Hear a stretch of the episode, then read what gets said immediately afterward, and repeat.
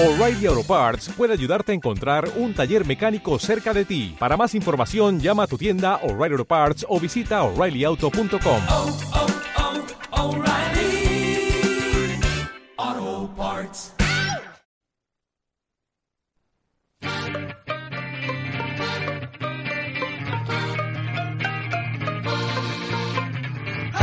El fútbol nacional e internacional, la actualidad del deporte desde la banca.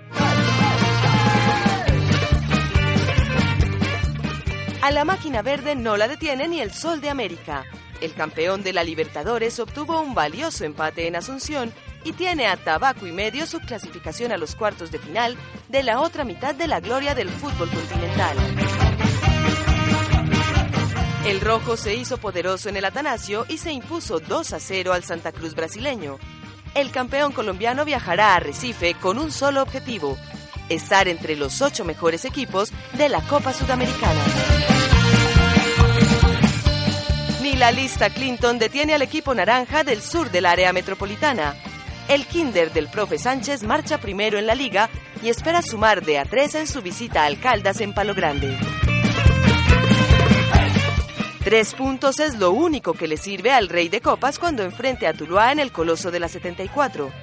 El decano del fútbol colombiano, que es segundo, se enfrenta a las Águilas del Oriente, que sueñan con entrar a la fiesta de los ocho. La Liga Águila es noticia solo aquí, en Desde la Banca. James responde con goles a la confianza de Sisu. Mou no la está pasando bien en el Old Trafford. Carlitos Vaca imparable en el calcho. Terminó histórica participación de Colombia en los Paralímpicos de Río. Comienza desde la banca. Dirige José David Duque.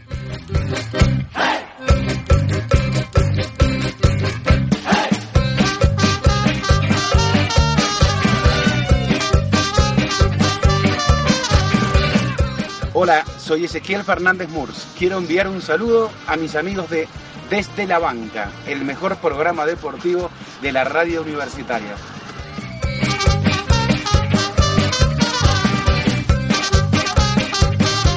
Hola, hola amigos, 12 de acústica, 5 minutos, muy buenos días, tardes o noches para nuestra multitudinaria e internacional audiencia. Pero por favor. que se suma a una nueva emisión de Desde la Banca, un programa lleno de fútbol. El día de hoy estaremos hablando de la Liga Águila, lo que viene dejando también la Copa Suramericana y en general todo lo que es noticia en el mundo deportivo. Como todos los viernes a través de acústica, la emisora digital de la Universidad EAFIT.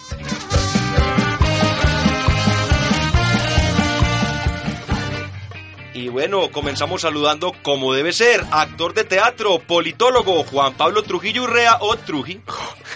José, ¿cómo estás? Un saludo para todos. Hoy nos está acompañando eh, mucha gente por acá. Eh, le traigo las efemérides que a usted le gustan tanto, pero le tengo un efeméride del día de ayer. Ayer cumplió eh, 40 años el señor, el único Ronaldo que existe en el mundo, el señor Rosario, Ronaldo Nazario de Lima.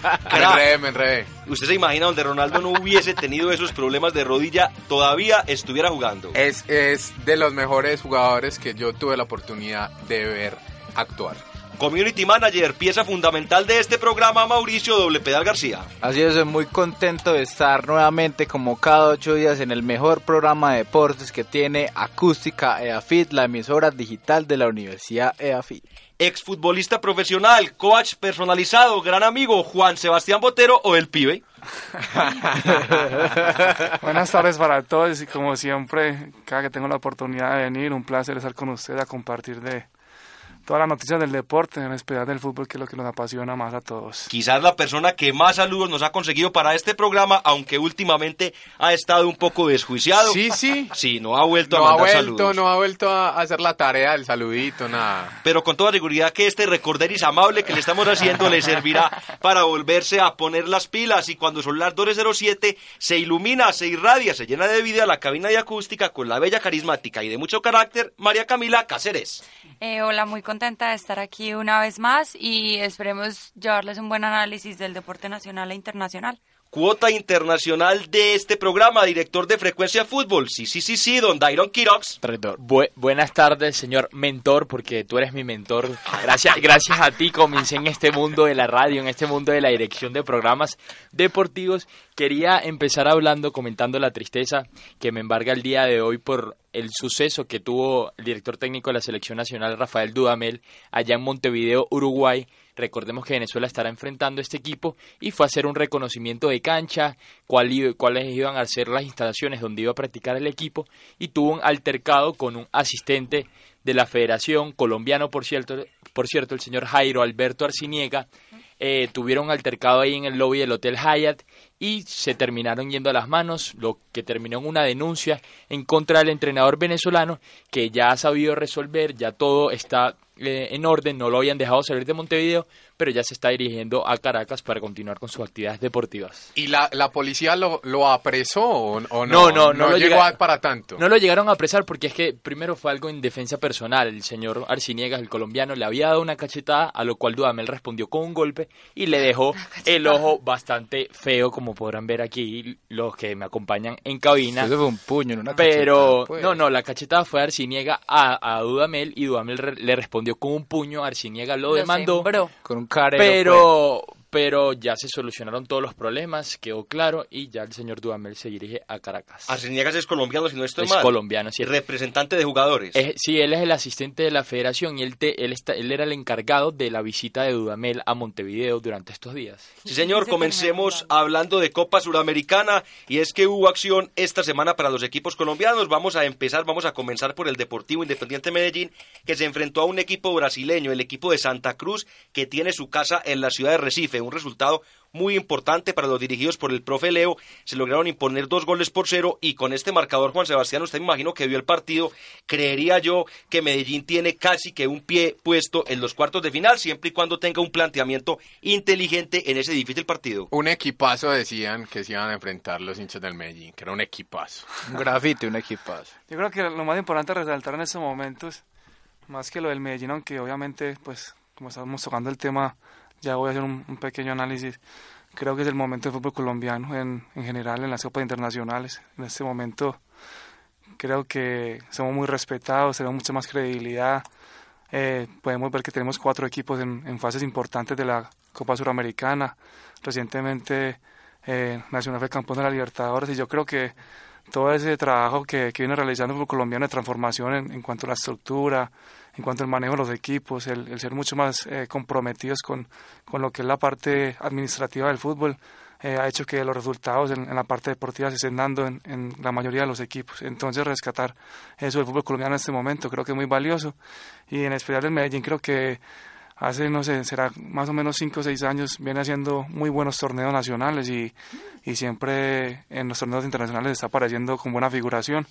Eh, rescatar el, el plantel que tiene, creo que a pesar de las, de las bajas importantes que ha tenido, como el caso de Leo Castro y, de Cristian por la lesión que tuvo, eh, el equipo ha sabido responder. Me parece que, que muy valioso eso. De todas maneras, 2-0 sabemos que es un resultado que, que no es definitivo, pero es una buena ventaja para, para ir a un partido inteligente. Yo, yo creo que es muy, muy rescatable lo que, lo que resalta eh, Sebastián y creo que aplica a, a- al deporte en general. Eh, en estos días escuchaba el embrollo en el que está metida la, la señora que coordina el premio del deportista del año en El Espectador, que es, digamos, un premio eh, muy, muy clásico y se ha venido consolidando. Y el embrollo es porque ¿a quién va a elegir de, de deportista del año? Tiene a Nairo, tiene a los medallistas olímpicos, tiene a Atlético Nacional que ganó la Copa Libertadores. Entonces está en, eh, yo creo que es un muy buen momento del deporte. Este paréntesis corto como para, para dar dos, dos apreciaciones sobre, sobre el partido.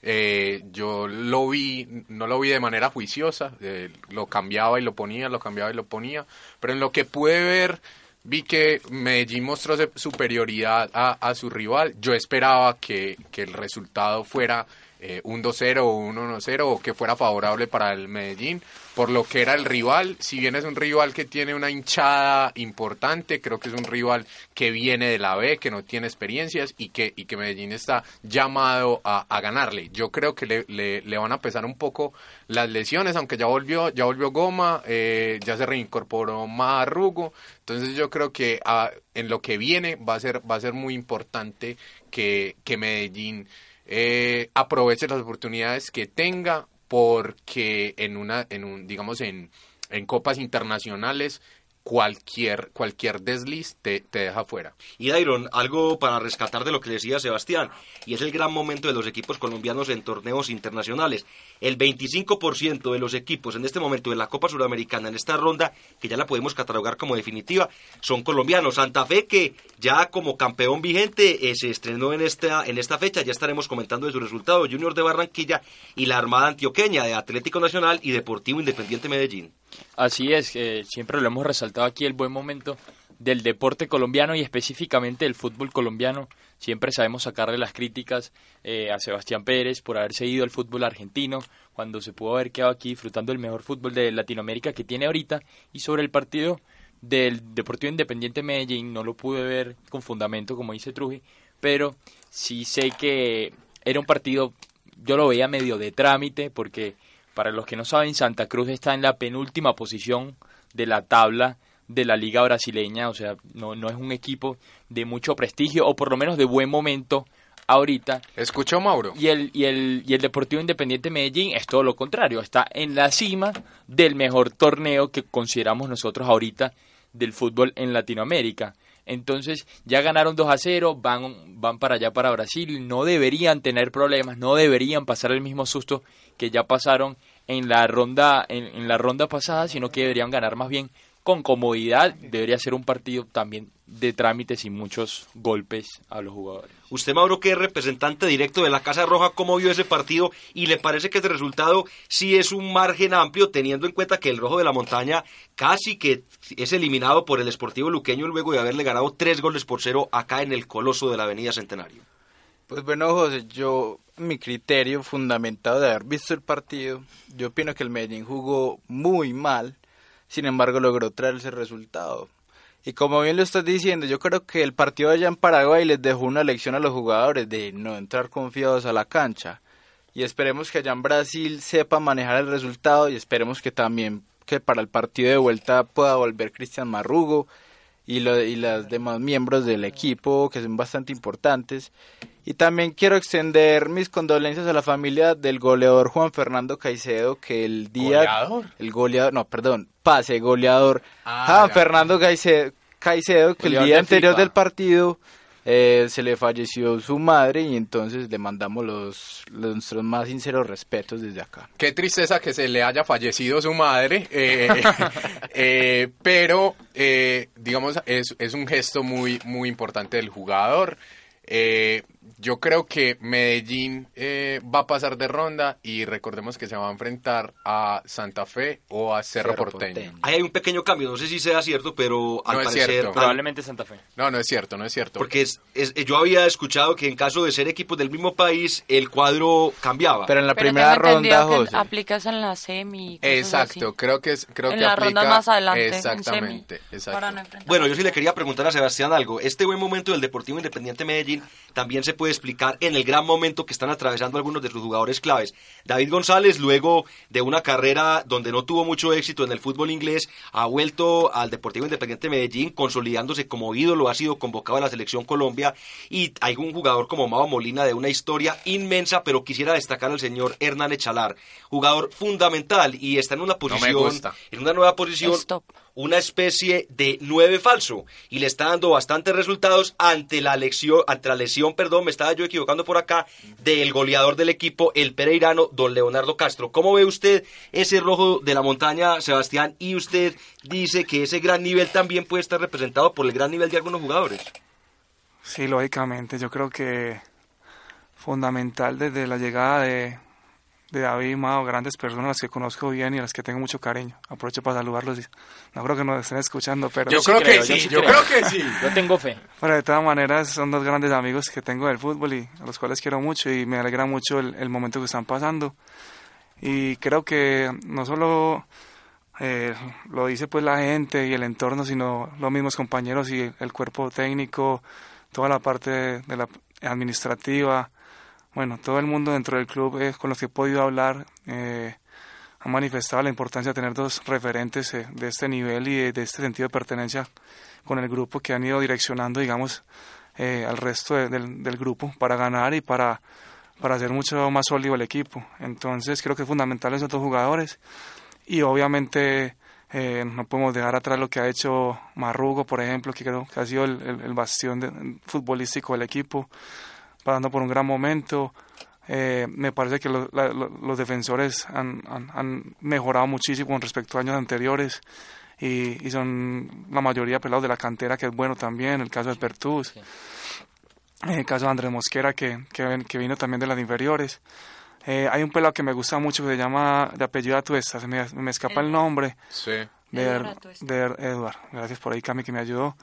Un, un pelado de muchas condiciones también que viene ahí. Entonces eso le da a uno alegría ver que el club eh, está volviendo como a sus raíces de, de, sacar jugadores de la cantera y obviamente los que han llegado, pues no, obviamente Echalar que me parece en los últimos partidos ha levantado porque venía un poquito, sí. eh, digamos, en, en, un bajón futbolístico, pero es un jugador que es desequilibrante por su velocidad.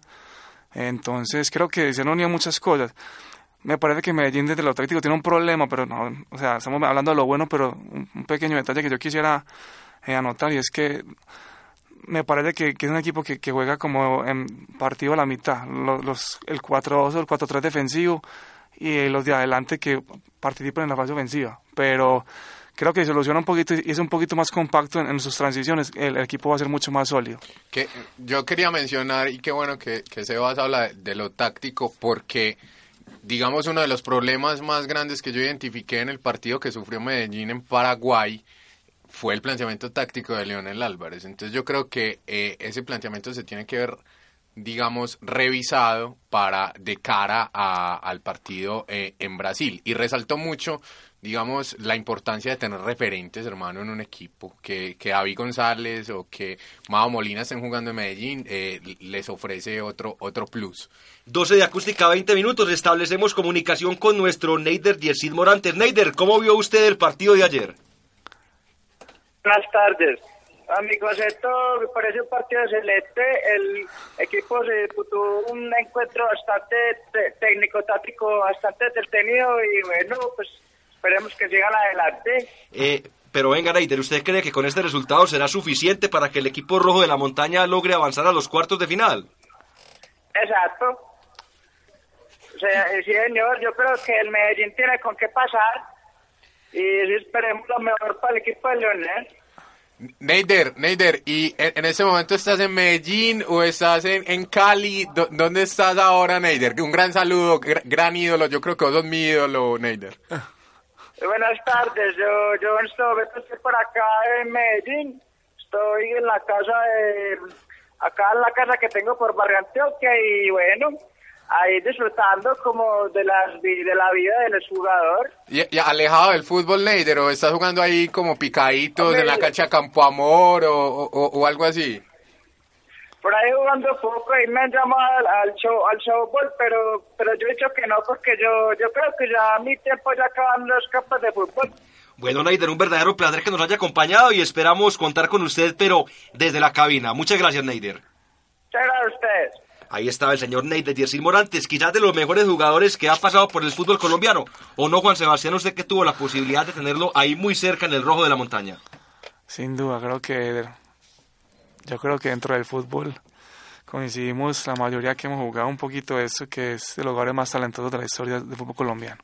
Bueno, el, el, señor Dairon tiene algo para decir del partido del Rojo de la Montaña o podemos pasar a hablar del verde que te quiero ver de Atlético Nacional. Yo creo que ya debemos continuar porque son varios los partidos que hay que tocar y no se puede dejar por fuera el Deportivo de La Guaira ahorita. Por supuesto, por supuesto. Por supuesto, y bueno, y el verde de la montaña tuvo un partido complicado frente a Sol de América un equipo duro realmente, un 1-0, un partido eh, que cambió mucho del primero al segundo tiempo. El verde de la montaña fue todo en el primer tiempo, tuvo muchas posibilidades, realmente le perdonó la vida a este equipo. En el segundo tiempo las cosas no se presentaron de tan buena manera. Hubo una acción poco clara donde, en opinión de muchos, hubo falta penal. Finalmente el juez central termina decretando un fuera del lugar anterior. Primero fue fuera del lugar, ¿qué falta? Eh, en todo caso queda nuevamente y es muy triste para nosotros los hinchas verdes que todos los resultados de Atlético Nacional se vean de alguna manera empañados por la actuación del árbitro. Pero yo creo, Trujillo, usted que es el representante de la Casa Verde, que es un resultado importante teniendo en cuenta ese gol de visitante que le puede dar la posibilidad al Atlético Nacional,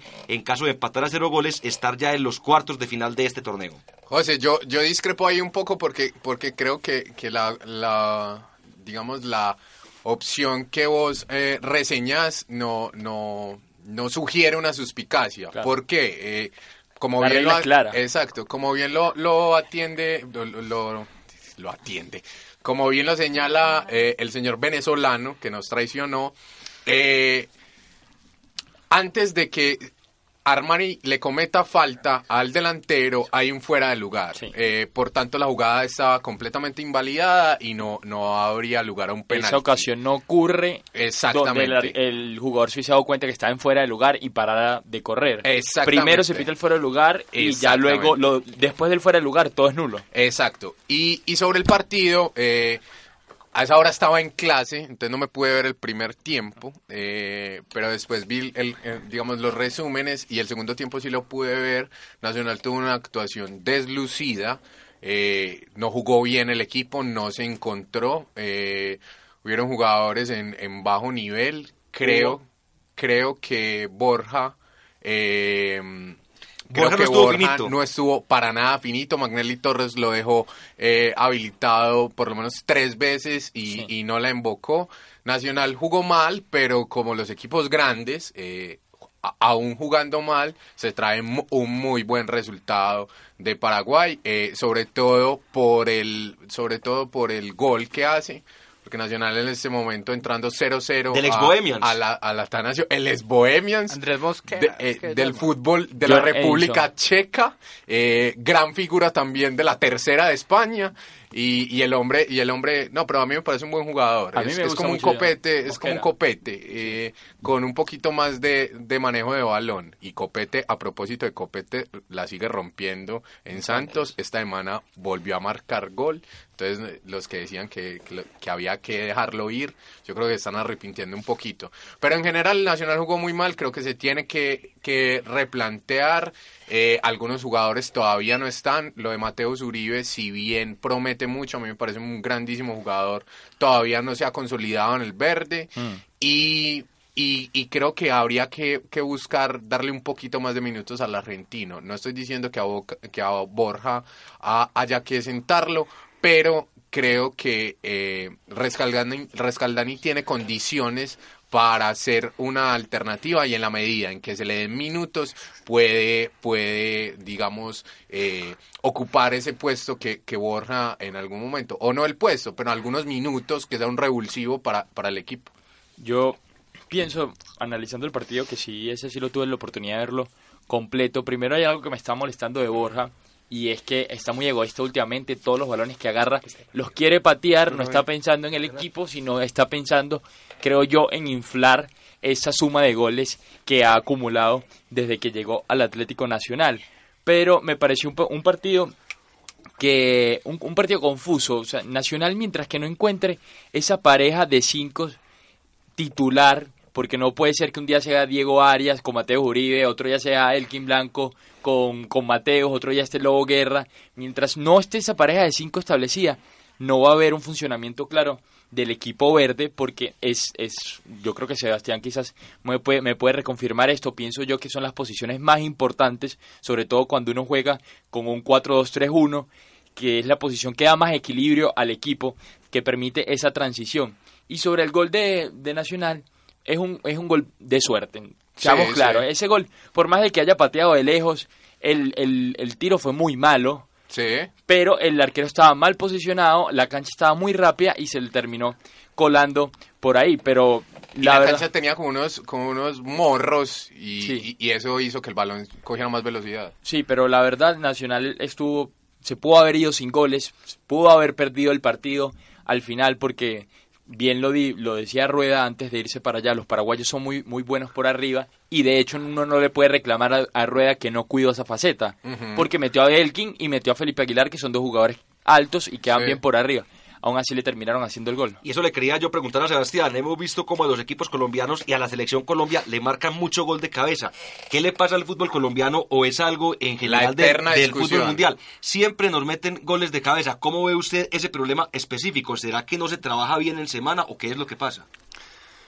Yo creo que hay varios factores, hombre. Eh, primero, la cultura del fútbol de nosotros no está basada en el fútbol aéreo, entonces como siempre tratamos de los equipos jugar por el piso y nos preocupamos por, jugadores más técnicos y, fútbol de posesión, etcétera, etcétera. Digamos que no nos fortalecemos mucho en, esa parte porque basamos nuestras armas en, otro tipo de fútbol. Y obviamente eh, es una faceta que se ha vuelto muy, determinante eh, en los últimos años en el fútbol por la pelota parada, bueno, todo lo que son tiros de esquina, tiros libres, incluso en, en balón en movimiento y por el contrario, los equipos paraguayos y los uruguayos siempre han basado su fútbol en eso. Entonces, son, desde niños fortalecen mucho esa parte y tienen, no, no es una cuestión de estatura, sino una cuestión de, determinación y una actitud diferente para atacar el balón en el aire. Yo creo que en, en esa parte nos llevan una ventaja grande así como en mi opinión nosotros tenemos mucho más fortaleza con la pelota en los pies. Esos partidos, eh, digamos el partido nacional en, Copa Libertadores eh, allá en Paraguay es un partido que se le puede volver a uno complicado en cualquier momento porque no tienes el balón por un ratico y te empiezan a bombardear con centros y pelotas entonces te empiezan a, confundir un poquito en la idea y, y, como te cuesta defender esos balones en canchas pequeñas donde la pelota se puede tirar desde cualquier zona prácticamente y ellos lo utilizan todo el tiempo me parece que Nacional se enredó un poco en, ese sentido, pero para mí es infinitamente superior como, como equipo nacional. De todas maneras, creo que en el segundo tiempo, eh, a punta de, ese fútbol de ellos, de, tirar la pelota de arriba, de, de guapear, de, pelear los segundos, los segundos balones del rebote, lo complicaron y, merecían el empate, porque por situaciones merecían el empate. Entonces creo que fue justo, pero yo creo que Nacional con, con su gente y en su cancha no debería tener problema de, pasar esta fase. Sebastián, te pregunto, ¿tú sí piensas eh, pues tienes esa teoría que yo sostengo de que hasta que Nacional no encuentre ese doble 5 que estuvieron ocupando por bastante tiempo Alex Mejía y Sebastián Pérez, no va a volver a funcionar de la manera correcta, por lo menos de una manera clara.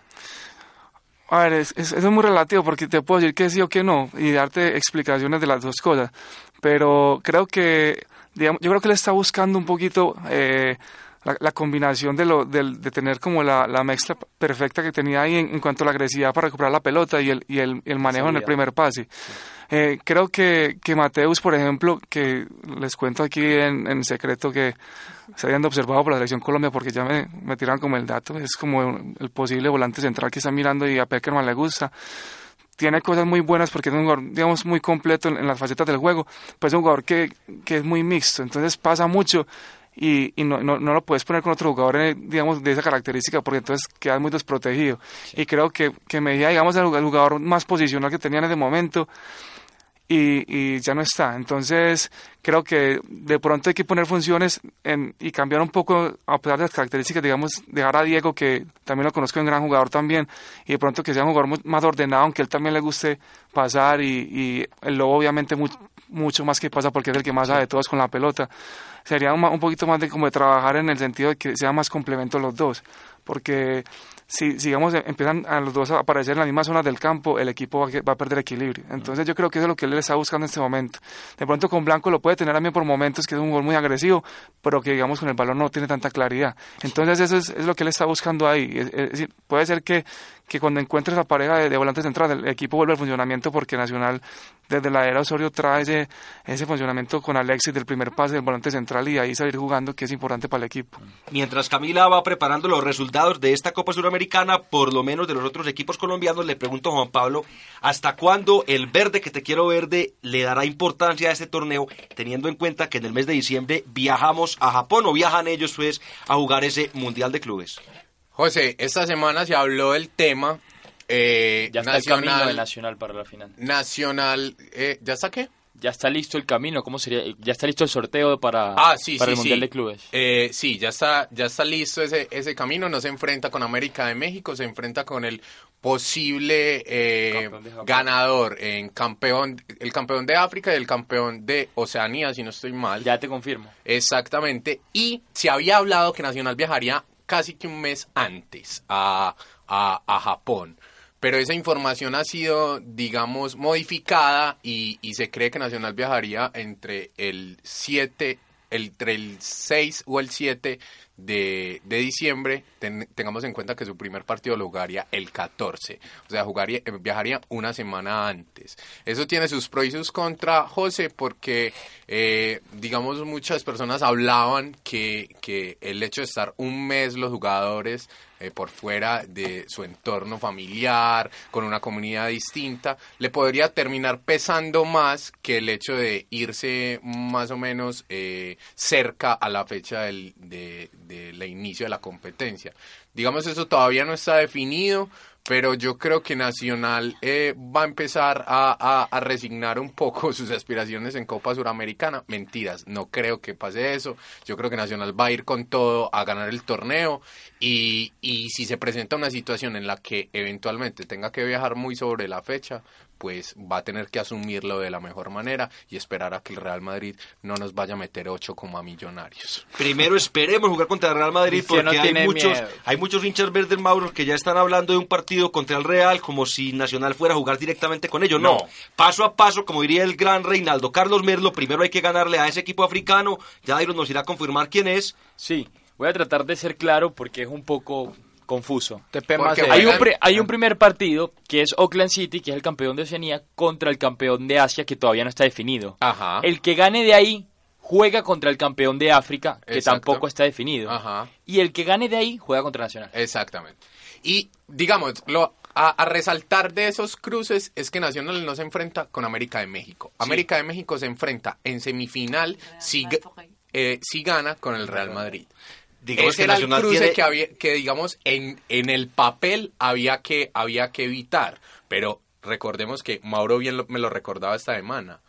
A, al equipo brasilero, eh, ¿qué equipo fue? Atlético Minero lo Al- eliminó el Raja Casablanca. Exactamente, al Atlético Mineiro de Ronaldinho, del campeón de la Libertadores con Ronaldinho, lo eliminó un equipo de África. Sí, realmente hay que ir paso a paso, nuevamente repetimos, esperar contra qué equipo le va a tocar al equipo verde de la montaña y luego ya empezar a preparar ese gran partido porque dicen por ahí que Cristiano tiene miedo. Señorita Que María Camila miedo, Cáceres. ¿cómo son esos, cómo quedaron esos resultados de la Copa Suramericana? Este, Sol de América y Nacional, ya hablamos de ese partido, quedaron 1-1. Independiente y Chapecoense, esto ya fue el día miércoles, quedaron 0-0. Palestino y Flamengo, quedó- ganó Flamengo 1-0. Coritiba y Belgrano, ganó Belgrano 2-1. Este, Santiago, eh, Montevideo Wanderers contra Junior, quedó 0-0 y me... un pe- un pequeño lapsus con eso, un lapsus no, un paréntesis con los Juniors de Barranquilla. Complicada situación tiene el equipo del profesor Giovanni Hernández, no tanto en torneos internacionales, sino en la liga local. Suma tres partidos que no conoce la victoria y ya hay algunas voces allá en Barranquilla que están pidiendo la salida de este buen técnico, porque aunque es una persona joven, él se preparó para, para ser adiestrador y yo creo que hay que darle la posibilidad. Usted, Sebastián, de pronto ha conocido a Giovanni Hernández, le ve futuro como técnico. La verdad, José, me gusta Giovanni como entrenador. Eh, de todas maneras, yo creo que el, el que mejor puede hablar de un entrenador es el que, el que lo tiene el día a día, pero mm, de afuera lo que he visto, el primer momento en Autónoma, después lo de Cartagena y ahora en Junior, creo que tiene una idea de juego y, y que la, y la respeta. De todas maneras, sabemos que en los clubes grandes en Colombia y en todas las partes del mundo, las tribunas son complicadas de manejar y cuando no hay resultados, eh, la gente se desespera, pierde la credibilidad.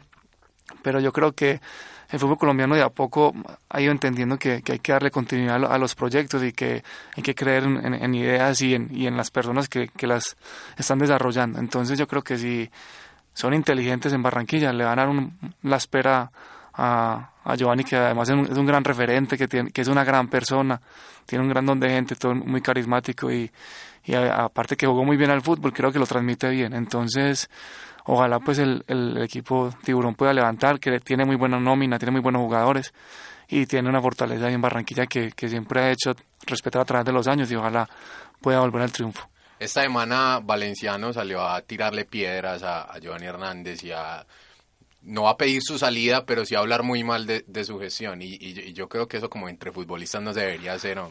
¿No? No, lógicamente creo que ah, es, es triste. También lo ha hecho en algunos momentos algunos grandes referentes del fútbol colombiano, como el Pibe. Exacto. Sin querer criticar a nadie, pero, pero si, si vivimos y hemos estado en lo mismo, creo que hay que ser mucho más mesurados con la palabra y, y ser mucho más constructivos a la hora de opinar. Es verdad. Eh, bueno, Camila, en otros resultados hablábamos del empate del Junior de Barranquilla y si no estoy mal, el, el equipo Santa Fe, el campeón de este torneo, ayer debutando en Pero esta no me competición. dejaste terminar los resultados. Bueno, terminemos Es que ayer, ayer, eso fue el día carácter. miércoles, terminó Medellín, o sea, cerró Medellín 2-0 con Santa Cruz y ayer jueves se jugaron dos partidos que fueron San Lorenzo y La Guaira. Sí. 2-1 ganó San Lorenzo Buen resultado Pero de la buen Guaira. resultado para la y Santa Fe que le ganó 2-0 a Cerro Porteño. Antes de hablar un poco de Santa Fe, don Dairon, ¿cómo ve usted ese camino? ¿Será expedito para el equipo de La Guaira o no? El, el- el partido de verdad fue muy difícil para La Guaira, le costó afrontarlo allá en Paraguay el equipo de Eduardo Zaragón, pero corrió con, con una fortuna muy grande que fue el, el- primer gol de, el único gol de La Guaira, no sé si alcanzaron a ver, hubo un tiro libre que era un centro, el balón fue frenado por la gran cantidad de viento que había, Paqui Lucena, exjugador del Once Caldas y juga- exjugador también de la Vinotinto, Cabecea una pero vez. para el mismo, Ajá. o sea, la pelota le quedó Como que arriba la porque el- recepcionó. Claro, la, la, la de- el, el viento se la había desviado. Entonces el arquero de San Lorenzo quedó en, en el otro poste completamente y el Paqui Lucena la devolvió a dar de cabeza y ahí terminó entrando el gol del Deportivo La Guaira, que es un buen resultado porque recordemos que cierran allá en Venezuela y en Venezuela ya se le ganó a Meleque. ¿Cuál es el mejor Ojo, resultado? ojo que, que a mí me parece que, que puede salir San Lorenzo. Eh, es un buen resultado de la Guaira y yo tuve la oportunidad de ver unos 1-0 minutos, fuera. unos minutos del partido y San Lorenzo se vio muy mal. Eh, la Guaira le dominó mucho el, pa- el partido por momentos, tuvo opciones antes de, de- de la del gol, tuvo una opción clarísima. Al poste, El inmediatamente después del primer gol. Exactamente, entonces, entonces yo creo, yo creo que puede ser una serie disputada y, y, y no estoy seguro que San Lorenzo la tenga muy fácil. ¿Cuál es el equipo de Iron venezolano que más lejos ha llegado dentro de un certamen eh, latinoamericano? El, el Caracas Fútbol Club llegó en Copas Libertadores, creo que fue en el 2009, llegó hasta cuartas de final donde la perdió, creo que me parece que contra el Flamengo. En ese momento el entrenador era el Chita San Vicente, ex entrenador No, él. de la Vinotinto. Jugaba el Lobo Guerra, por cierto, ahí en el Caracas. José, y para hablar un poco de, de esos emparejamientos y el panorama que pueden tener los equipos eh, colombianos, yo creo que el que la tiene más dura es, es, es Junior de Barranquilla, pero eh, relativamente Nacional podría tener un camino... eh, digamos, en el papel, en el papel, porque todos los partidos son muy difíciles y uno se puede salir con sorpresas como General Díaz, que nos eliminó de la Copa Libertadores, pero eh, eh, yo creo que en el papel nacional puede tener un camino más o menos, eh, eh, digamos, fácil. Eh, se enfrentaría a Belgrano o Curitiba y iría a semifinal en el cruce que eh, Independiente Santa Fe en el papel tendría con Independiente Medellín en el papel. Bueno, señores, dejemos la Copa Suramericana y hablemos un poco de la Liga Águila que tiene actividad desde el día de hoy, específicamente la fecha número 14 que comienza con Clásico Joven de la capital de la República. Fortaleza se enfrenta a Equidad y el día de mañana, don Mauro, usted que ha estado tan callado, su equipo, el Deportivo Independiente Medellín, que es segundo con 24 puntos, se enfrenta a las Águilas, el equipo que nuevamente dirige el matemático Néstor Otero y está haciendo una muy buena campaña. Está en la décima ubicación con 18 puntos, los mismos del octavo, el Once Caldas. ¿Cómo ve usted ese partido? Partido complicado. Complicadísimo, como son todos los partidos contra las Águilas y entre Medellín. Y no, esperemos que de la Casa Roja salgan buenas noticias. De hecho, ya tengo una noticia, una primicia. El jugador del Independiente Medellín. ¿Va a salir el sí de Juan Fernando conoce- Quintero? No, no, No. aún no. Ah, Ah, a ah, propósito, ya, ya está entrenando y está dando lujazos. Pero la noticia que les traigo es que se confirma que Luis Carlos Arias, el popular montañero oriundo de la Unión Antioquia, ya está entrenando normalmente y se espera que vuelva mm, al equipo titular prontamente. Qué buena noticia. Camila, ¿usted estará en el Coloso de la 74 el día de mañana? Ah, no, Es en perdón. Es en Río el, en Negro. el Alberto Grisales, pero es ahí cerca. Usted puede coger un bus en el Coloso de la 74 que la lleve José. al no, Alberto señor, Grisales. no voy a ir. ¿No vas a ir? No voy a ir. Porque Que mal no. hincha. Tengo que trabajar. Ah, Eso bueno. está bien, Sebastián. Hablando un poco Igual, también. o sea, Ah, no, espere. pero espero que Medellín haga un muy buen partido, que la noticia que a Mauro no sabía, eh, qué bueno que vuelva Arias, porque creo que hace mucha falta, es un jugador que marca diferencia afuera del área, entonces creo que es una pieza que le hace mucha falta al Deportivo Independiente de Medellín. Sebastián, ¿usted cómo ve ese regreso al fútbol colombiano del señor Juan Fernando Quintero o Quinterito? Ya Viene con su sencillo. esto lo dijo Viene, viene con los. No, no, no, no, no, no, no, la verdad, la verdad, allá está hablando del tema, para mí, un, tal vez de los dos o tres jugadores más talentosos que tiene Colombia, Sí, es verdad. sin duda por condición natural, pero yo creo que eh, el tema está en él, o sea, en cómo asuma... Factito, el- su música. el- no, no, no, pues ese tema, aparte personal, no nos metamos con eso, digamos, en el tema de que si quiere hacer música o no, eh, lo Es puede hacer. suyo, sí, es desde que, desde que, de la música. desde que él esté comprometido con lo que va a hacer en el equipo, yo no, yo no creo que sea una mala decisión si él la sabe, Ajá. si él la sabe tomar como lo tiene que tomar, porque es un jugador demasiado joven, con mucha experiencia y que haciendo un buen torneo, un buen año en el, en el Medellín, con seguridad va a volver a Europa. O sea, es un jugador que tiene mucho talento, que a, todo el mundo le gusta, que al técnico de la selección le gusta, entonces va a tener las puertas abiertas en la selección. Ojalá Dios quiera que, que esté bien centrado en lo que tiene que hacer y en su parte futbolística y se prepare bien para, para poder eh, marcar la diferencia que tiene con qué hacerlo, porque es un gran jugador. Para, para mí el reggaetonero era de los mejores jugadores que yo veía eh, en, Colombia y cuando lo veía en Nacional jugando de 17, 18 años era impresionante. Pensé que iba a ser, eh, que se iba a consolidar en Europa y que iba a ser el próximo 10 de la selección Colombia y, que lo fue, hizo con el Mundial y toda la cosa. Pero yo creo que, que pasa por, por lo que señala Sebastián. Es como un tema de, de actitud, de, digamos, tu- tuvo momentos muy difíciles en los equipos en los que fue, en los que no jugó y la cabeza le empezó a pesar un poco. Es un jugador muy joven, pero yo estoy seguro, no, no sé cuánto se va a demorar para recuperar eh, el nivel que nos mostró en, en algún momento. Eh, yo estoy seguro que, él- que lo puede recuperar, pero yo creo que se va a demorar y se va a demorar un rato. No creo que eh, los hinchas del Medellín vean el Juan Fernando Quintero que, que vimos en Nacional o que vivió los hinchas italianos en el Pescara en, en, un buen rato, en un buen rato. La ventaja de él es que está bastante joven todavía Sí. como para recuperar ese nivel y yo apoyo un poquito más a Sebastián. Yo creo que él lo puede él puede recuperar su nivel cuando él quiera. La cosa es que él se concentre y esté claro en lo que tiene que hacer y trabaje día y noche para hacerlo, sin salidas eh, en la noche, sin tragos y demás. O sea, más a- fuera de su vida personal es lo que se tiene que concentrar. Yo hablaba con un entrenador del Envigado, que es el entrenador del equipo de fútbol de mujeres, por cierto, señor Carlos. Y Colega el- tuyo, Y el colega. mío, sí, jefe. El Es que recordemos a los oyentes, no escucharon y no lo presentamos así. Dairon es el assistant coach Sebastián del equipo femenino de la Universidad de Afit. En cuanto a fútbol se refiere, es un tipo con vastos conocimientos en el deporte rey. Y en la tradición. Así es, bueno, en la tradición no. Eh, el señor Carlos, el señor Carlos me decía, él es un jugador bastante bueno, yo lo conozco, hablo con él constantemente, pero lo que pasa es que se ha rodeado de un círculo social que lo ha desviado del fútbol y que lo ha sacado de ese sueño que él tenía. Pero él se centra otra otra vez y está seguro que lo que quiere es el fútbol y yo no tengo duda que en menos de un año recupera su nivel. Yo quiero trazar un Porque paralelo y, y quiero hacer una aclaración antes de trazar ese paralelo. En ningún momento estoy diciendo que el tema de Juan Fernando Quintero sea un tema de trago, pero esta semana escuché una declaración del señor del señor Daniel Torres y dijo textualmente, yo me tomaba todas las noches dos botellas de whisky antes de acostarme.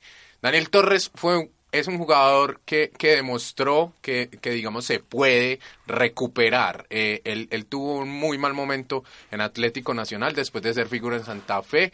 Eh, luego, luego volvió a Santa Fe, eh, hizo una muy buena temporada, llegó al Medellín y, y, digamos, encontró otra vez eh, el, el camino que lo llevaría a triunfar en el deporte y hoy es uno de los jugadores rele- rel- revelación del fútbol español y para mí, para mí, para mí, y que por favor el, el mago Alexander Mejía me perdone en esta, para mí en este momento no hay ninguno pues salvo la Roca Sánchez que está fuera de concurso, no hay ninguno eh, como él en esa posición. Sí, realmente muy bueno lo que está haciendo el señor Daniel Torres, quien fue fundamental en esa histórica victoria que obtuvo el Alavés allá en el Campo Nuevo o en el Camp Nou. Aunque perdieron este fin de semana con el Valencia, por cierto. Sí. Quería comentar. Pero bueno, igual quedará en la historia que un Sí, sí, equipo sí, donde claro. jugaba Daniel Torres le logró ganar al todopoderoso Barcelona. Señores, la fecha continúa de la siguiente manera. Su equipo, señor Juan Pablo Trujillo, el Atlético Nacional de Medellín, Va a jugar el día enfrenta- sábado. Sí, señor, inmediatamente acabe el partido, al mismo tiempo del equipo del Rojo de la Montaña se enfrenta al Cortuluá, equipo que no viene realizando un buen torneo, pero es un equipo complicado. Eh, José, yo creo que Nacional va a seguir utilizando el, el- el mismo método que, que viene seguro. Eh, yo también estoy metiéndome a ver para estar completamente seguro y es una convocatoria de Mixta. de- mixta, digamos unos unos jugadores del equipo que llamaríamos eh, A eh, que no a- pudieron actuar y eh, la convocatoria de varios juveniles. Exactamente la convocatoria es la siguiente. Los convocados son los arqueros Bonilla Vargas, eh, los defensas es Alcatraz García Aguilar, Carlos Cuesta, que es un juvenil, Miller, eh, Roderick Miller, del el panameño, Velasco y Tomás Maya. Eh, los volantes son Elkin Blanco, Mateo Zuribe y Juan Pablo Nieto.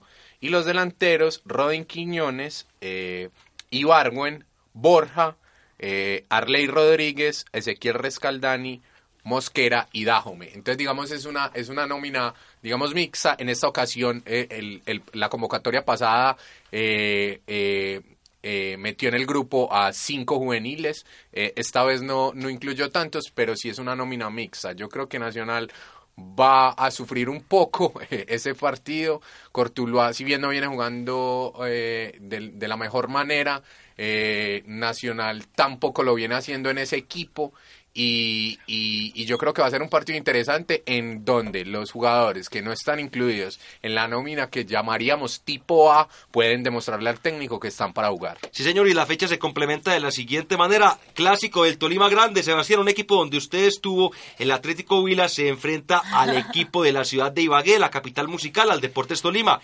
Por su lado, Once Caldas, que desde que salió el señor Javier Torrente ha repuntado y en este momento está metido en el grupo de los ocho, se enfrenta al Envigado Fútbol Club, equipo que es líder dentro del rentado colombiano. Gran torneo para el equipo dirigido por el profesor Sánchez. Ya saben si en Caldas están jugando esas últimas dos contrataciones que hizo, o sea, el Víctor Hugo Montaño y otro jugador que son jugadores importantes. Eh, Víctor Hugo Montaño, ¿y quién era el Pero otro? Víctor Hugo Montaño Sebastián, el que estaba jugando en el fútbol peruano. nosotros. No, no, no, no, ese es el que- Junior. el- ese es Jonier, el, que- el Ah, hermano de él que jugó en Francia y, En el Montepli- en Montpellier. y hay otro jugador que en este momento se me escapa el nombre de, de gran renombre que también contrató, pues Montaño y otro eh, que, que contrató el Once Caldas, entonces yo creo que se puede poner, se puede poner interesante equipo. Y finalmente el día domingo la fecha tiene los juegos Patriotas Jaguares, Petrolera Santa Fe, Cali, Pasto y el Chico se enfrenta al Junior de Barranquilla. En la tabla de posiciones ya están confirmados los equipos que se van al fútbol de ascenso.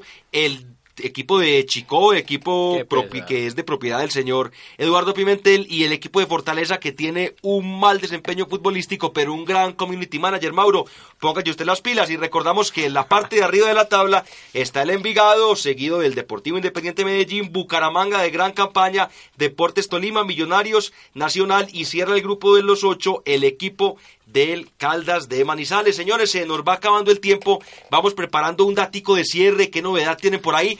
Teniendo en cuenta que hay actividad en el fútbol del salón, eh, la selección Colombia lastimosamente fue eliminada y ya estamos en las fechas definitivas de este torneo. También hay actividad tenística la otra semana, señorita María Camila Cáceres, el Open de Medellín en el Club Campestre con la presencia de El los- Open de Medellín. Sí, señor. No, no, no, no, Pero venga, venga. Challenger ATP 250 para que te suene más bonito. 250. ¿Usted sabe qué quiere decir 250? Sí, yo sé tiene sí, que decir sí. 250. Mire, el tenis, digamos, se divide en los torneos más importantes, son los Grand Slam. Exacto. De ahí Los siguen mil. los, los, Master los mil. Master, Master 1000, 1000. De ahí siguen los ATP 500 y, y, luego 250. ATP los 250. Y ya digamos, pero ya subimos de estrato entonces. O sea, porque Después siguen futuros.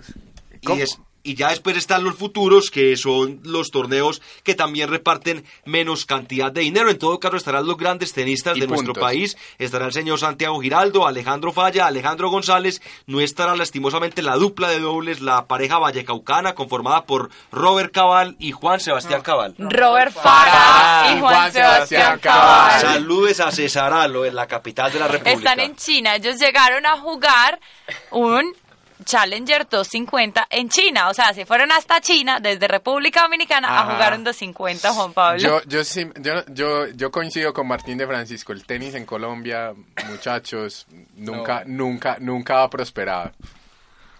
Sí, digamos que no ha sido el deporte que más alegría nos ha dado, sin embargo... Le toqué la fibra, le toqué la fibra. Es que Sebastián es, Sebastián es tenista frustrado, aunque cada que juega conmigo se le nota aún más su frustración. Lo llevo como 7-0 Sí, en nuestro cómo ranking. no, no me he podido ganar un partido y es que he cogido la raqueta como cinco veces en la vida. Jóvenes, jóvenes, los jóvenes tenistas, pues, pero, pero digamos sí, eso hay que reconocerlo, muchachos. Por más que nos duela, digamos, nunca hemos tenido un gran nivel. en- Igual vienen, o en, sea- en- en Colombia a propósito del tenis. Viene, viene una nueva generación que, que promete mucho. ¿Qué Hay una niña de acá de Antioquia que se llama Emiliana Arango y se está ganando todo. ¿Cómo se llama? ¿Cómo Emiliana se llamaba? Arango no, se pero llama. ¿cómo se llamaba la, la, la ¿cómo se llamaba? Fabiola. Catalina Fabiola, Fabiola Zuluaga. Zuluaga. Fabiola Zuluaga. Y Catalina Castaño. Pero nunca ganaron nada. Nunca en la vida. señores, ¿sabe quién la está pasando un poco mejor en estos días? ¿Quién? El señor James David Rodríguez, quien ha Sí, levantado señor. un poco su nivel. Eh. Zinedine Zidane o Zizou, así también se Esta le dice. semana el partido. le ha dado alguna posibilidad. En la fecha, no entre semana, sino del fin de semana específicamente, marcó un golazo y ahí se viene recuperando un poco. Don Dairon Quirox, Yo, yo quería decir algo corto, José. Y es que, y es que si, si, si los periodistas españoles pesan por darle, eh, digamos, mucho palo a James, los periodistas colombianos también pesamos en, en Adularlo. Inflarlo de una manera impresionante. Yo tuve la oportunidad de ver el partido de esta semana en el que el Barcelona empató con el Villarreal. el submarino. el submarino amarillo en donde El Real Madrid empató con el Villarreal. Barcelona empató Eh, con el Atlético. perdón, perdón. El Real Madrid empató con el Villarreal, en donde estuvo eh, de suplente el señor Rafael Santos Borré. Y James tuvo una actuación, digamos, normal. Discreta. Jugó discreto, no Correcta. estuvo correcta, no, no, no fue lucida. Y digamos, la asistencia fue porque chutó un tiro de esquina. Muchachos, listo, hay que, hay que pegarle bien al tiro de esquina. Pero digamos, inflar eso como la gran actuación de James, creo, creo que no está. Pero, digamos, el nivel sí ha, sí ha, sí ha subido mucho. En, en Champions le fue bien y, en, y en, en el partido de la Liga el fin de semana también lo hizo muy bien. Para darle paso al señor Dairon Quirox, lo que es impresionante es el pundonor, el valor que tiene un jugador como Sergio Ramos, quien, aunque no está pasando su mejor temporada, luego de cometer un penal, él dice, yo voy a empatar este partido y busca, y lo busca, y lo busca, hasta que lo encuentra don Dairon Quirox. Así es, eh, hay que resaltar que James Rodríguez tiene la oportunidad en estos momentos porque Casemiro, que no es su posición, se lesionó, estará por fuera un mes y medio creo que es, cuidados y más, y ese es el momento de James para entrar porque ya pasaría Tony Cross a ocupar la, la posición de 5 de Casemiro y ya queda ese volante por la izquierda libre que bien puede ser James Rodríguez, así que tiene un mes y medio o dos para eh, llegar a esa posi- para, para afianzarse en el equipo de Real Madrid. Señores, 12 de acústica, 55 minutos, se nos va acabando el tiempo, don Juan Pablo Trujillo, su dato de cierre. El gran Marlos Moreno jugó esta semana con el Málaga y tuvo una ah, destacada Deportivo de La actuación Coruña. Deportivo de La Coruña. Dios mío, ahorita Barcelona, Deportivo de La Coruña, César Arlo nos está invadiendo José David. Tuvo una destacada actuación, eh, tuvo un par de un par de jugadas en las que mostró su destreza que nos la mostraba aquí en el Atanasio Girardot y además eh, les traigo tintico a, a a los dos o, o no, o Yo no? creo que a- ahorita se los damos y los Listo. invitamos a Fris Bandeja. Listo, listo. Entonces, entonces eh, digamos, tuvo una, act- una eh, eh, actuación destacada y eh, participó en la jugada del gol. El, el, Málaga- el Deportivo de La Coruña creo que creo que ganó ese partido y, y Marlos, digamos, se va afianzando y puede ser una alternativa para la selección colombiana. Gracias, César. Don Mauricio Pedal García. Así es, José, mi dato de cierre tiene que ver con que usualmente cuando los colombianos organizamos un torneo de- deportivo De tenis. o de fútbol, no nos va tan bien porque recordemos que en nuestro país se disputa el Mundial de Futsal de la FIFA y el equipo, el seleccionado colombiano lamentablemente fue eliminado por penales gracias al combinado paraguayo que le ganó 3 a 2.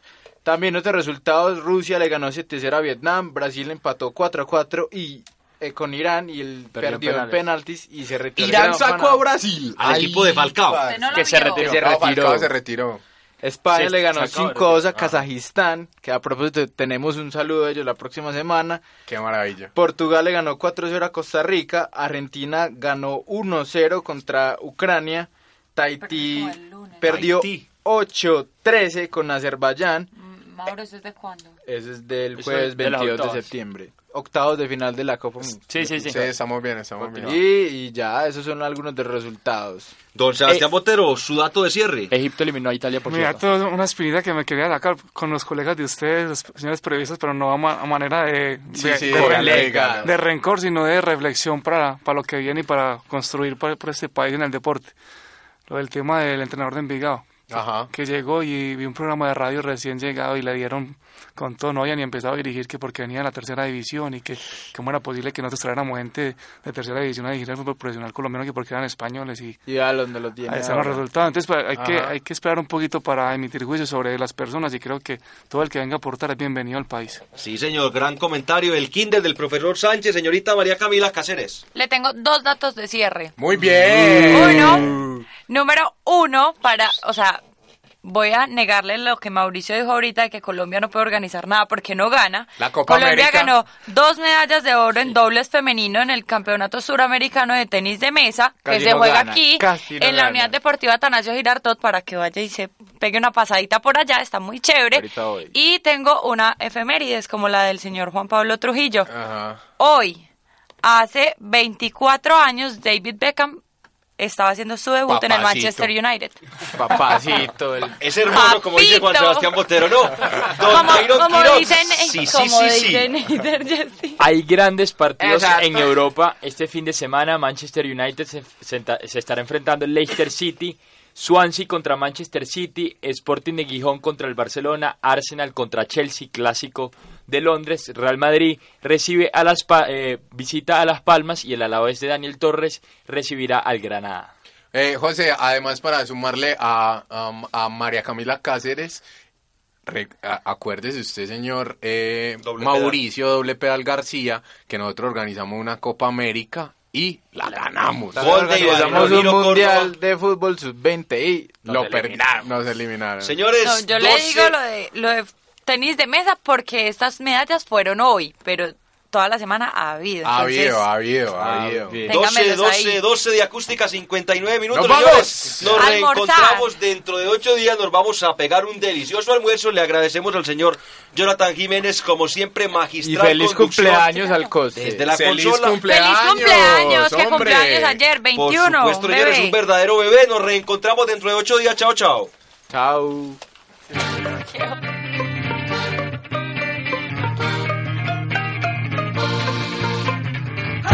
El fútbol nacional e internacional, la actualidad del deporte desde la banca.